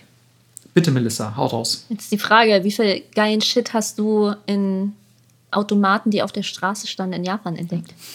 Melissa, das ist eine der Fragen, die ich, glaube ich, hier oben noch hatte. Hast du auch? Willst du, willst du fragen, wie viel geilen Shit ich entdeckt habe, oder willst du fragen, wie viel es gibt? Wie viel es gibt? Okay, dann haben wir, dann haben wir tatsächlich eine Fragendopplung. Oha. Schön. Das ist Okay. doch aber schön, weil dann muss ich die nicht auslassen. Das Ja. finde ich eigentlich ganz gut. ähm, Aber dann weißt du ja die Antwort. ja, und zwar sind es, zumindest meinen Angaben äh, zufolge, sind es ähm, 5,5 Millionen. Äh, ja, ich hatte über 5 Millionen. Genau, also 5,5 oder über 5 Millionen. Aber seit sieben Jahren sinkt die Zahl, habe ich gelesen, weil natürlich auch einfach so ein gewisses Überangebot besteht, behaupte ich jetzt mal. Denn wer von euch schon mal in Japan war, der weiß, es kommen auf einen Japaner 14 Getränkeautomaten. Und nein, es ist natürlich nicht ganz so krass bei 5,5 Millionen und 127 Millionen Einwohnern, aber es gibt wirklich an jeder Ecke diese Getränke oder sonst was Automaten. Ja, aber es ist geil, weil voll oft verschiedene Sachen drin sind, nicht wie bei uns. Du hast Cola, Fanta, Sprite. Sondern es ist irgendwie voll oft was anderes und die werden dann auch unterschiedlich befüllt und so. Finde ich schon ziemlich Ey, geil. total geil, Mann. Ich liebe das, solche Automaten auch anzugucken und zu gucken, ob ein, eins meiner Lieblingsgetränke dabei ist oder irgendwas Neues, was mich anspricht. Ich, ich finde das total geil. Also ich mag diese, diese Dido Hanbaiki-Kultur in Japan sehr, sehr gerne. Voll. Ich ziehe auch einfach gerne Sachen aus Automaten. Absolut, Mann. Würde es Abs hier, ja, ey, würde es hier einen Supermarkt geben, wo du nur in Automaten einkaufst? wäre das geil. Würde ich machen. Absolut, ey. Absolut. Und packst es direkt in deinen Korb, weil du hast ja schon am Automaten bezahlt. Ja, voll. Eigentlich wäre es ganz geil. Und dann gehst du einfach. Oder hältst nur dein Handy ran oder so. Ähm, ja, ich habe übrigens hier auch noch dazu geschrieben als kleine Randnotiz, ähm, es ist die höchste Automatendichte weltweit. Auf jeden Fall wundert aber auch keinen, wenn man schon mal Ja. da war, wie gesagt. Und es geht natürlich, wir sagen das jetzt so, aber es geht natürlich nicht nur um Getränke. Es gibt auch in Japan ganz klassisch Zigarettenautomaten, es gibt welche mit Essen, es gibt welche mit, keine Ahnung, so Atemschutzmasken Kontaktlinsen. auch die Bekleidung so und Unterwäsche, ne? Also Ja, es gibt ja, wenn du gerade der, der Salariman, der vielleicht irgendwie abends beim, beim Geschäftsdinner sein Hemd beschmutzt hat, ähm, hat mit Glück äh, einen Automaten in der Gegend, wo es einfach neu abgepackte Hemden gibt. Und dann ziehst du dir halt einfach eine weiße M oder so und ähm, bist wieder gut angezogen. Ja, voll. Voll geil. Und äh, nicht zu vergessen, es gibt natürlich auch welche mit Sexspielzeug. Vor allem in Ueno. Punkt. Ja. Also falls, äh, das kann man mal als Zusatzinfo anfügen. Ey, alles, was man halt dringend braucht. Es gibt auch welche mit Blumen. Habe ich gelesen, habe ich aber nie gesehen. Nee, hab ich auch Hab's nie nur gesehen. gelesen, aber die sind bestimmt voller Disteln einfach. so, ähm, war das eigentlich deine letzte oder hast du Nee, ich hab noch eine. Okay. Ja, dann, weißt du was? Nee, weißt du was? Wir sparen uns wirklich diese, meine Nummer 7, die mit der zweiten Erfindung, die sparen wir uns einfach für die Erfindungsfolge, falls wir eine machen. Ja. Also ich finde die Idee eigentlich ganz, Ja. ganz spaßig, weil ich muss dazu sagen, ich habe natürlich schon ein paar japanische Erfindungen recherchiert und was die Japaner alles so erfunden haben, nicht schlecht. ähm, aber ich habe eine richtig schöne Anekdote, quasi eine anekdotische Frage zum Schluss. Und ich stelle die Frage mal so. Welchen vermeintlichen Sushi-Klassiker gibt es erst seit den 90ern auf japanischen Speisekarten? Das ist meine letzte Frage. Nicht dein Ernst. Ja. Da Das waren wir auch- wohl auf der gleichen Website. Das ist auch meine letzte Frage. Oh, nichts, das war einfach ein Artikel, den ich dazu gelesen habe. Achso, okay. Ähm, ich, also ich habe, das war jetzt kein Trivia-Fakt oder so, sondern ich habe, ich weiß gar nicht, auf irgendeiner Seite war so eine ganze Chronologie dieser Ereignisse. Aber geil, also dass ich ausgerechnet diese Frage doppelt. Und dann so, auch am Ende? Ja, also bei den, bei den Dings, ja, ich dachte, weil so eine umfangreiche Story dazu ist, packe ich die ans Ende. Ja. Ähm, aber ähm, ich fand es ganz interessant. Ich weiß gar nicht, wie ich darauf gestoßen bin. Überhaupt kein Plan. Ähm, und ja, fand ich, fand ich echt super interessant, weil ja, man kann sich dann noch ein bisschen in diese Geschichte einlesen und das war ja ganz, ganz spannend, wie sich das entwickelt hat, weil ihr kennt das sicher auch alle. Melissa, was war das denn? Es ist das klassische Sakemaki, nämlich das mit Lachs. Ja, Mann, Lachs Das- oder auch generell Nigiri und Co. Ja, alles, mit, mit, Sake. Mit, mit rohem Lachs. Genau. Ja, weil tatsächlich äh, dachten die Japaner, im Pazifik gefangener Fisch wäre dreckig und voll mit Parasiten. voll Klar. geil. Nur, nur Fische aus der japanischen See sind rein. Genau, und deswegen gab es den halt immer nur gegrillt oder gekocht. Und ja, dann ähm, haben man Kamen die. Norweger. Genau, dann kamen die Norweger. Nein, also was heißt, die kamen dann. Ähm, aber tatsächlich ist, äh, ist der Lachs natürlich schon vorher verzehrt worden. Aber die Norweger hatten zur damaligen Zeit, also es war vor allem in den 80ern, einen großen Lachsüberschuss. Und dachten sich außerdem, ey, diese Japaner, die essen doch mega viel Fisch. Und ähm, wie geil wäre das, wenn die voll viel Fisch von unserem voll vielen Fisch kaufen und uns dafür voll viel Geld geben. Handel treiben also. Und das hat ganz gut gepasst, denn ähm, Japan hatte zu dieser Zeit angefangen, ähm, mit seiner Überfischung und dem immer steigenden Fischkonsum ähm, quasi seine eigenen Bestände zu erschöpfen und musste zwangsläufig Fisch importieren. Das heißt, ähm, dass, dass die heimische Fischerei konnte nicht länger den nationalen Bedarf Japans decken. Und ähm, das hat sich ganz hervorragend mit dem Anliegen der, der norwegischen Fischereidelegation äh, äh, quasi ja, über, überschnitten. Und die wollten aber vor allem Lachs loswerden. Und ja, wie Melissa gerade schon erzählt hat, ist der Lachs aber nicht ganz so beliebt gewesen damals. Und dann haben die sich gesagt, so, naja, dann müssen wir einfach die Japaner irgendwie in Anführungszeichen überreden, Lachs zu essen. Also lass doch einfach vielleicht irgendwie so eine richtig geile so, so eine richtig geile Kampagne starten für, für den Lachs in Japan. Und dann hat man einfach 1986 das sogenannte Project Japan, also Project Japan ins Leben gerufen in Norwegen und gesagt, das ist jetzt, also wir werden da jetzt Japan quasi als Markt für uns erschließen und da richtig geil viel Lachs hin importieren oder exportieren.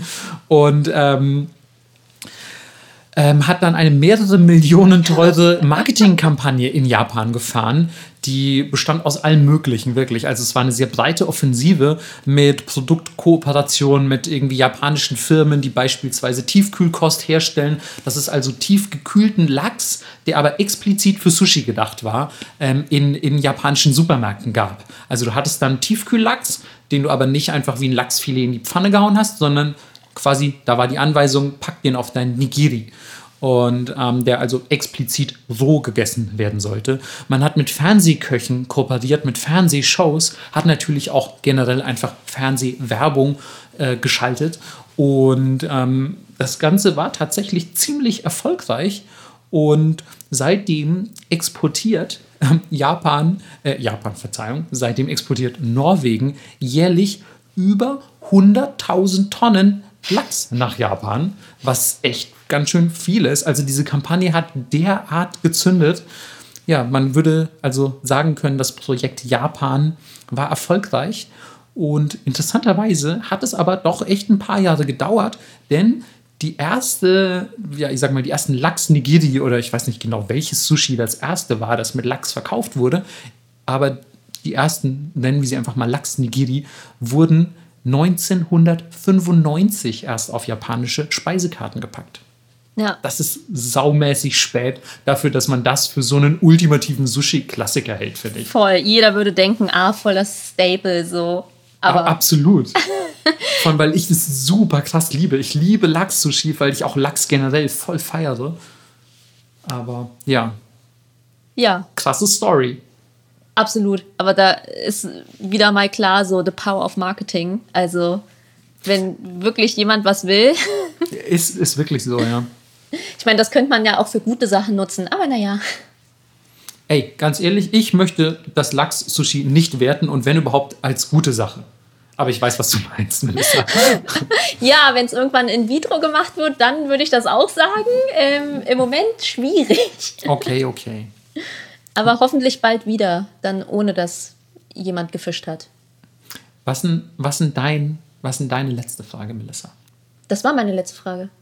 Ach, das war auch dein, aber du, ach so, stimmt, du hattest auch nur noch eine, ne? Ja. Ich dachte, jetzt kommt von dir noch eine, aber das ist nee. ja, oh Gott, das ist ja wirklich, das ist ja wirklich der krönende Abschluss dann. Ja, meinte ich doch. Oh, das ist, oh Mann, das ist ja wirklich wundervoll. Ey, Witzig. aber das war, ey, voll gut. Ich habe heute echt viele neue Sachen erfahren. So. Ja, same. Und, und eigentlich hat man auch so viele Themen angeschnitten, wo man sich dachte, wow, krass, das könnte so easy eine ganze Folge sein.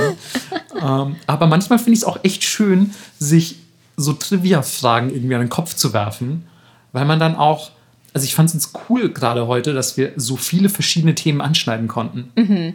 Also ich verstehe mich nicht falsch, manchmal ist es auch geil, wenn du eineinhalb Stunden lang über dicke Männer äh, redest, die sich gegenseitig in den, in den Dreck werfen wollen, aka Sumo. Aber manchmal ist es auch schon schön, wenn man so thematisch ein bisschen springen kann. Ja, ich fand die Recherche auch irgendwie lustig, weil ich so voll viel Bullshit gelesen habe. Genau, ich habe halt wirklich, ich habe so skurrile Fakten über Japan dann Exakt. immer erstmal gesucht. Oder, oder einfach Sachen, die in der japanischen Geschichte relativ ungewöhnlich und einzigartig sind. Ähm, und ja, sind wir doch auf einiges gestoßen. Wie zum Beispiel auch noch das Wort der Woche. Richtig. Und da sind wir ähm, bei einzigartig schon genau da, wo wir hinwollen, nämlich bei Dokutoku. Und das ist, obwohl es so klingt, keine Onomatopoesie, sondern es ist einfach eine japanische Vokabel. Und zwar eine, die sowas wie einzigartig, charakteristisch bedeutet. Also ein Adjektiv. Und wenn ihr zum Beispiel sowas sagt wie Mono, also Mono bedeutet die Sache, Doku Doku na Mono ist eine einzigartige, eine charakteristische Sache für Japan, könnte man so sagen.